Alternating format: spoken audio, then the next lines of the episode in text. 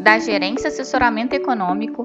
Esse é o seu Bebê Conexão Mercado, que traz para você as principais notícias e nossas análises do Brasil e do mundo.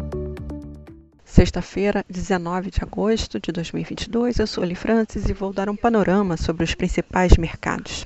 No exterior, os dados de inflação muito alto na Alemanha se somam a novas preocupações com commodities agrícolas e as cadeias de suprimento global prejudicadas por seca intensa na China, direcionando para uma sessão mais cautelosa nesta sexta-feira. Assim, a busca pela segurança do dólar tende a se intensificar, com o dólar subindo entre as moedas principais emergentes, o que prejudica as commodities que devem operar em queda.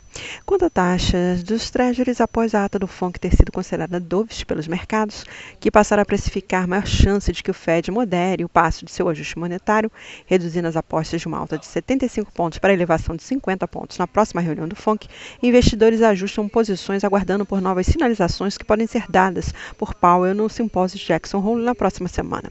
Assim, esperamos dólar em alta frente às principais moedas emergentes, taxa dos treasuries em alta, bolsas em queda e commodities em queda. No Brasil, os ativos devem continuar atentos ao panorama global, com os investidores no aguardo pela participação de Powell no simpósio de Jackson Hole na próxima semana, no intuito de calibrar os próximos passos da política monetária do Fed. No fronte interno, os agentes monitoram os debates em torno de alguns temas que envolvem a cena fiscal, tais como a atualização da tabela de imposto de renda, manutenção do Auxílio Brasil em 600 reais, mudanças na âncora fiscal, reajuste dos servidores públicos, prorrogação da zeragem dos impostos federais sobre os combustíveis.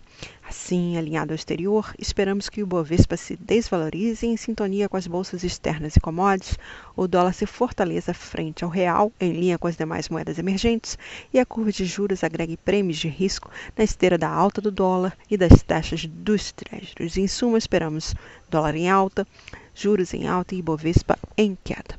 Um bom dia a todos e bons negócios.